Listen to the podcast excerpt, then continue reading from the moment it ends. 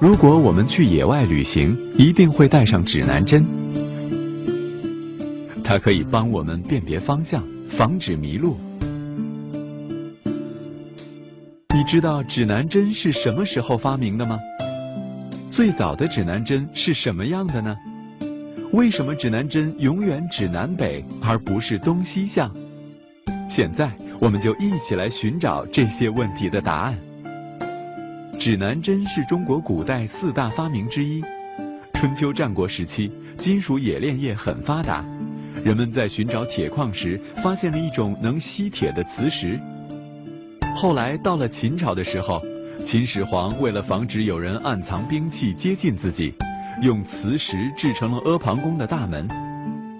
后来人们发现磁石除了有吸铁性，还有指向性。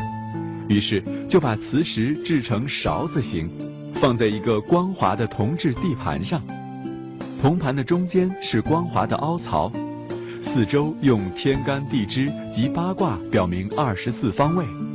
使用时转动中间的勺子，当勺子停下来的时候，勺柄总是指向南方。这就是最早的指南针，叫做司南。后来。司南发展成了指南鱼，我国北宋的文献中有关于指南鱼的记载。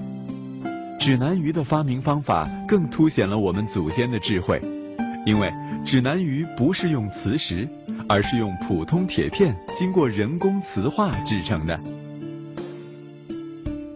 再后来，人们把磁针和方位盘固定在一起，制成了罗盘。但是有一个英国人提出了这样的疑问：为什么罗盘只能指南北而不是东西向呢？这个人就是磁学之父威廉·吉尔伯特。吉尔伯特用磁石研制出了一个圆球，取名小地球。他用铁丝制成小磁针，放在小地球上面。结果发现，这根小磁针的全部行为和罗盘在地球上的行为十分相似。这证实了他之前的猜想：地球是一个巨大的磁石，南极和北极就是它的磁极。这个假设后来经过论证和完善，至今仍是地磁理论的典型概念。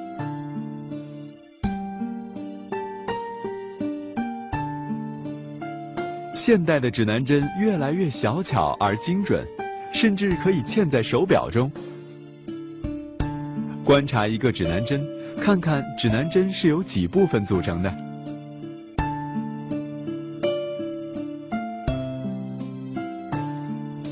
试着用指南针寻找方位，看看你的卧室门是朝哪个方向敞开的，你上课的教室窗户朝哪个方向。